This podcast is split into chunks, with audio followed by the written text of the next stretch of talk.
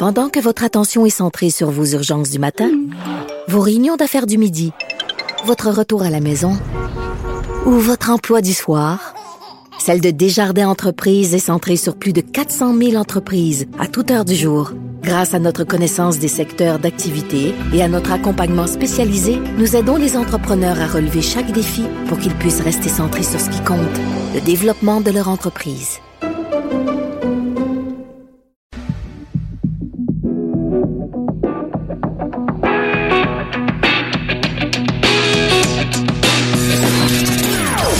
Des opinions bien à elle. Sophie Durocher. Son franc-parler ne laisse personne indifférent.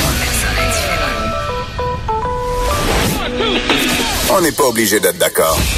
Bonjour tout le monde, c'est Sophie Durocher en ce splendide lundi 11 mars 2019. Et qui dit mi-mars dit bien sûr la période des cabanes à sucre, la période de l'érable.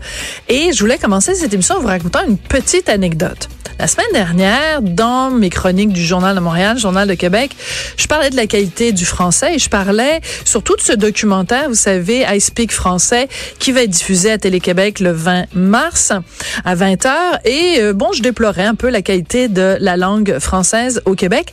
Et il y a un lecteur qui m'a écrit en disant, écoute Sophie, pour te décourager, peux-tu croire que en Beauce, il va y avoir bientôt un érable week?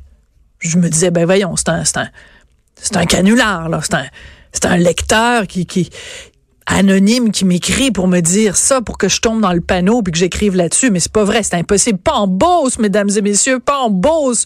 Le cœur agricole du Québec, la Beauce. Non, où on parle fièrement le français du lundi au dimanche et du dimanche au lundi. Alors, je suis allée vérifier sur le site de Destination Beauce et c'était bel et bien vrai. Érable Week. Érable, oui, parce qu'évidemment, dire le mot semaine, c'est bien trop compliqué. C'est tellement 2018 dire semaine. On va dire week à la place. Alors, j'ai écrit tout un blog que vous pouvez encore euh, trouver sur le site du Journal de Montréal, Journal de Québec, en disant franchement, c'est ridicule. On est rendu colonisé. Colonisé, là, c'est les gens qui sont colonisés par l'anglais parce qu'ils trouvent que l'anglais, c'est tellement plus cool que le français. Alors, j'ai écrit mon blog, ça a été beaucoup partagé. Et quelqu'un m'écrit en me disant, Sophie, t'as réussi à les faire changer d'avis. Alors, je suis retournée voir sur le site de Destination Beauce. Ben, comme par magie, les amis, quand on se plaint, ça marche. Érable Week est maintenant devenu la semaine de l'érable. je voulais vous raconter ça pour vous dire que parfois dans la vie, on rue dans les brancards, on jette des pavés dans la main, on grimpe dans les rideaux, mais parfois, ça sert. Alors, si vous allez dans un endroit et que vous vous faites servir en anglais, si vous voyez des choses qui se passent en anglais que ça vous dérange, plaignez-vous les choses peuvent changer. Une longue introduction à cette émission au cours de laquelle on va parler de féminisme, on va parler de sexe avec des robots et on va parler euh, d'un malaise hier soir. À tout le monde en parle. Mais d'abord, je veux revenir absolument sur ce dossier absolument incroyable de Jean-François Cloutier qui a été publié dans le Journal de Montréal, Journal de Québec en fin de semaine au sujet d'SNC Lavalin. Jean-François Cloutier, euh, qui est journaliste d'enquête au bureau d'enquête euh, du journal, est en ligne. Bonjour Jean-François. Bonjour Sophie. Jean-François, tu as publié samedi un, une enquête. D'abord, euh, on t'applaudit parce que c'est un travail absolument de moine que tu as réalisé euh, au sujet d'SNC Lavalin. Bon, évidemment, c'est l'entreprise qui est au, cœur de toutes les tempêtes euh, en ce moment, aussi bien au niveau politique qu'au niveau économique. Et ce que tu as découvert finalement dans différents documents de cours concernant le dossier SNC Lavalin, c'est que c'est une entreprise où pendant des on tenait des réunions secrètes. Écoute, la façon dont tu décris ça, on a l'impression que c'est la pègre. Une organisation criminelle ferait pas ça différemment. Effectivement, c'est les, ressemblances sont frappantes euh, euh, par euh, une série de, de, de, de, de façons d'opérer. Ça, ça rappelle ré, réellement la pègre, la, la, culture du secret là, qui pouvait y avoir chez SNC Lavalin à une certaine époque. Dans le fond, ce qu'on est allé chercher, c'est un peu là, la, la, couleur autour de, mm. de, de, certains faits qui étaient connus, qui étaient allégués. On savait qu'il y avait des pots de vin euh, qui avaient été versés pour l'obtention du contrat, le, le fameux contrat du méga hôpital, le, le, à Montréal, ouais. qui, qui, a été rapporté par SNC Lavalin. Euh, mais là, ce qu'on a, c'est comment tout ça s'est décidé et on a vraiment des détails euh, très, très crus là, sur euh, comment ça se discutait à l'interne. Donc, c'était des réunions dans le bureau carrément, le bureau de, Pierre Duhem, le, patron de l'époque de SNC Lavalin. des réunions secrètes, en fait, là, qui avaient lieu souvent dans les heures, après les heures de travail. et c'est comme ça qu'on décidait de façon vraiment très, très claire, très marquée, de verser des pots de vin pour obtenir des contrats. Alors, il faut rappeler que toute l'origine du gros dossier là, qui est peut-être en train d'ébranler, en tout cas les colonnes du temple à Ottawa, c'est à, cause de, de, de, cas de corruption de SNC Lavalin concernant la Libye. Donc, c'est pas de ce dossier-là dont on parle ici. C'est bel et bien celui donc euh, de, de, de, du CUSUM, comme tu disais. Et ce qui est drôlement intéressant, écoute, comme un film, la façon dont tu le racontes, Jean-François, j'adore ça. On a l'impression d'être dans les Sopranos ou d'être dans, je sais pas moi, House of Cards. C'est absolument fascinant parce que ces gens-là euh, essayent de trouver toutes sortes de tours de passe-passe, comme par exemple, bon, c'est sûr qu'on va pas se lever un matin en disant on va faire un chèque de 22 millions qu'on va envoyer à M. Porter puis M. Elbaz euh, pour euh, euh, s'assurer qu'on ait le contrat du CUSUM. Alors, ils essayent de faire passer ça comme un, un projet bidon en Algérie pour, en fait, pour, excuse-moi l'expression, Jean-François, mais pour nous fourrer, nous, le public. Oui, carrément, c'est vraiment pour brouiller les pistes, en fait. oui, c'est plus élégant. C'est plus élégant quand tu le dis comme ça, brouiller les pistes. oui, effectivement, c'est peut-être la façon polie de le dire, mais euh, donc c'est ça. On a des dirigeants de SNC qui se sont à un certain moment, un certain soir dans le bureau de Pierre Duhem, et là euh, se disent OK, on a un pot de vin de 22,5 millions à verser. En tout cas, la plupart des gens dans, la salle savent que il y a question d'un pot de vin. Et là, on se rend compte que là, bon, si on met ce contrat-là, si on met ce paiement-là, on l'attribue vraiment au projet du CUSUM euh, il y a probablement des gens qui vont commencer à ben, poser des questions. Ben, Et là, l'idée qu'on a eue, euh, que des gens euh, de, SNC ont eu, que certains hauts dirigeants, notamment, ben, en tout cas, ce qui est allégué dans les documents, Riyad Ben Aïssa, notamment, a eu comme idée, c'est d'attribuer ce paiement-là, non pas au projet du CUSUM, mais bien à un projet en Algérie, donc très, très loin de Montréal, un projet sur lequel les gens ne savent pas grand-chose, un gros projet quand même, qui est un projet, de, si mon souvenir est bon, de plus d'un million de dollars. Donc, mhm. un projet là, où un paiement de 22,5 millions euh, pourrait sembler normal. Donc, on, décide de l'attribuer à ce projet-là, mais de façon carrément euh, carrément frauduleuse parce ben que c'est vraiment un projet, c'est vraiment un paiement qui est en lien avec euh, avec le, le, le, CUSUM. Là. Oui, mais ce qui est intéressant, Jean-François, c'est que euh, beaucoup de gens, c'est pour ça que c'est intéressant et important que ton texte soit paru samedi dernier dans le journal, c'est qu'en ce moment, euh, les, les, les chroniqueurs et les analystes, aussi bien au Canada français qu'au Canada anglais, ont des visions complètement différentes. Il y en a qui disent, ben, il faut à tout prix défendre SNC Lavalin, puis il y en a qui disent, ben, SNC Lavalin, c'est une, une compagnie où la culture d'entreprise relevait d'une certaine forme de corruption. Et ce qu'on comprend en lisant ton texte, Jean-François, c'est qu'il y a beaucoup, beaucoup de gens qui, même s'ils n'étaient pas, impliqués directement, donc je, ne les traite pas, traite pas ces gens-là de personnes corrompues, mais il y a beaucoup de gens qui étaient soit des complices, soit qui ont fermé les yeux, fermé les oreilles, fermé la bouche, ils ont fait comme les trois singes. Donc tout le monde en fait trempait un tout petit peu là-dedans d'une façon ou d'une autre. C'est ça qui ressort de ton texte.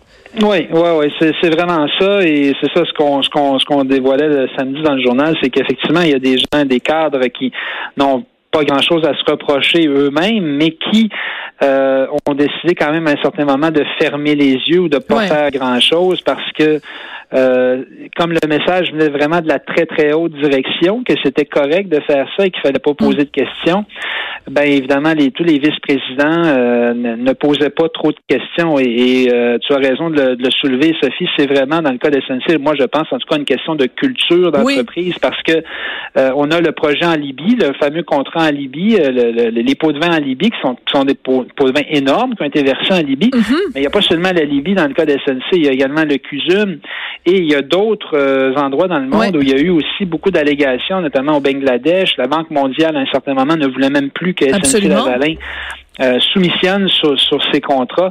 Donc, on est vraiment en présence là d'une organisation qui semble avoir eu, euh, en, tout cas pendant un certain temps, une culture où il était question de verser des pots de vin pour euh, obtenir euh, des contrats et euh, pour avoir un peu étudié les organisations quand c'est dans une culture d'entreprise, quand il s'agit de changer une culture d'entreprise, c'est extrêmement difficile, c'est extrêmement compliqué. C'est une des choses les plus difficiles à faire en management. Absolument. Ça fait partie de leur modus operandi.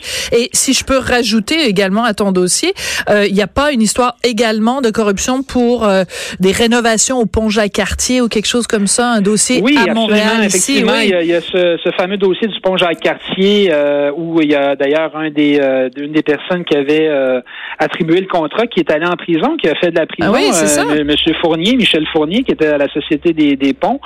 et donc, dans ce dossier-là, on, on a, de ce qu'on entend, c'est qu'il y a des accusations qui pourraient être portées par le DPCP prochainement. La justice est toujours en train d'enquêter là-dessus. Mm. donc, SNC Lavalin n'est vraiment pas n'est vraiment pas au bout de ses peines. Et ce qui est ce qui est préoccupant, d'autant plus dans le cas de SNC, c'est que bon, on peut comprendre peut-être d'une certaine façon pour excuser un peu euh, avec la Libye, certains pays où c'est à peu près impossible d'opérer euh, sans verser euh, certains, certaines commissions. Mais quand on est rendu avec le au Québec, avec le, le, projet comme le CUSUM ou la Société des ponts, euh, qu'on est toujours en train de verser des pots de vin, là, à mon sens, c'est absolument, c'est absolument inexcusable. Ouais. Alors, toi, tu as eu euh, accès à ces, à ces documents-là? Tu es passé à travers pour aller chercher vraiment les, les pépites. Là, c'est vraiment un travail de, de, moine que tu as fait. En même temps, ce sont des allégations. C'est-à-dire que c'est des témoignages. Des gens disent, bon, ben moi, j'étais dans le bureau avec Pierre Duhem au moment où il a tel, tel, tel, c'est passé telle chose, telle chose, telle chose. Sauf que comme il n'y a pas eu de procès dans le cadre de, de, de Pierre Duhem, ces affirmations-là ou ces allégations, on peut pas les tester en cours. Donc, il n'y a pas de contre-interrogatoire, il n'y a pas de preuves, de contre-preuves et tout ça. Mais quand même, quand on lit ça, euh, c'est un petit peu, euh, ça chicote un peu parce que Pierre Duhem s'en tire à très bon compte. Euh, tu sais, assigné à résidence avec une belle grosse maison d'un million de dollars. Puis là, on regarde ça, puis on se dit, ben là, il y a des gens qui disent que tout le monde se rendait dans son bureau, puis que là, il, insistait beaucoup sur la confidentialité. Hein, c'était bien important la confidentialité. Mais si ça s'avérait vrai, toutes ces affirmations-là, M. Duhem s'en tire à très bon compte. Là. Oui, il s'en tire en, excellent compte et c'est ce que la plupart des commentateurs ont, dit d'ailleurs. Euh, bon, je comprends qu'il y a plaidé coupable, mais il y avait quand même, euh, il a plaidé coupable en fait à un seul chef d'accusation qui est abus de confiance, qui est un peu, on lui reproche d'avoir fermé les yeux, d'avoir été euh, un peu négligent, mais on lui reproche pas grand chose d'autre en fait, alors qu'au départ il était vraiment accusé de fraude carrément, des accusations beaucoup plus graves. Donc la couronne avait déposé, je, crois, une quinzaine de chefs d'accusation. On, on les a tous retirés euh, parce qu'on a jugé que euh, le témoignage de certains euh, hauts cadres de SNC-Lavalin n'était peut-être pas aussi fiable qu'on le pensait au départ. Il y aurait eu des éléments de preuve qui auraient été soumis par les avocats de M. Duhem qui remettraient un petit peu en question ça. Mais ce, qu'on, ce, dont on parle dans le journal, ce dont on parlait samedi, ce sont quand même des interrogatoires sous serment là, de, gens qui sont très articulés, des VP. Mm. donc, on peut pas penser que la réalité était si lointaine que ça. Il faut, faut savoir que au niveau euh, des, des, accusations criminelles, c'est toujours une preuve hors de tout doute qu'il faut faire. c'est, le fardeau est très, très élevé. Euh, là, maintenant, ce qu'il va y avoir, c'est des recours civils. Il y a des recours civils qui ont été euh, entrepris par SNC contre certains anciens dirigeants ou peut-être que là, à ce moment-là, on va pouvoir en savoir plus parce que à ce moment-là, le fardeau de la preuve n'est pas aussi élevé. Et là, on pourra voir si ces témoignages-là mhm. vraiment, euh, vraiment tiennent la route. Mon impression, c'est qu'on n'est peut-être pas si loin de la réalité, en fait. Ben oui, tout à fait. Puis c'est intéressant parce que justement, de d'avoir accès à tous tous ces éléments-là, toutes ces ces, ces, ces déclarations-là, pour comprendre justement comment ça se passait. Et je pense, par exemple, euh, euh au, cas de Riyad Ben Aïssa, euh, c'était impossible que euh, les gens à SNC Lavalin savaient pas que le 22 millions c'était bel les bien pour euh, corrompre en fait les gens de, de du CUSUM pour être sûr d'avoir le contrat.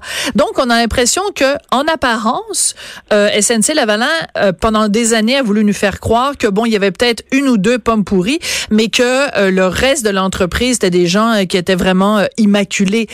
Ben plus ça va, plus les éléments nous laissent croire que ben, les, pommes pourries avaient le temps de contaminer pas mal de monde autour. Peut-être par la peur, parce qu'ils avaient peur, en effet, parce que c'était des hauts dirigeants, mais il reste quand même qu'il y a beaucoup de gens qui ont été complices ou qui ont fermé les yeux. Ah, absolument. Je, je pense que je pense que c'est clair et c'est ce que ces gens-là disent. Que Riyad Benaïssa, Stéphane Roy, tout Ouais. ça, eux disent on est des boucs émissaires dans le fond Mm. euh, parce que euh, on n'aurait jamais pu faire ce qu'on a fait euh, si on n'avait pas eu l'assentiment, l'approbation euh, de, de, de, de la, de, la, de la très très haute direction euh, de, de, de SNC. Et je pense que vraiment dans, dans ce cas-ci, c'est, c'est difficile, en tout cas à mon sens, de ne pas leur donner en partie raison parce que il semble effectivement y avoir une, une culture d'entreprise là, chez SNC où c'était euh, vraiment l'obtention de contrats qui était qui était valorisée. Et il faut savoir aussi prix. que Riyad Benaïssa était, euh, était on, là, on le présente comme une pomme pourrie, mais c'était un employé, un, un cadre euh, qui, jusqu'à la toute fin, jusqu'en 2011, était, était présenté comme étant un modèle Ben pour oui. les autres euh, les autres dirigeants. Dans Oui. le livre, il y a un fameux, il y a, il y a un livre qui est sorti en 2011 qui était sur les 100 ans de SNC Lavalin, Ouais. un genre de livre souvenir, et Ah, ah. on le présentait à un certain moment comme le sauveur de SNC Ben oui. donc comme quelqu'un qui était, euh, il avait même reçu à un certain moment une ovation Ben voyons donc. dans, dans la, la, la- euh, au sein de la, de la- de la haute direction.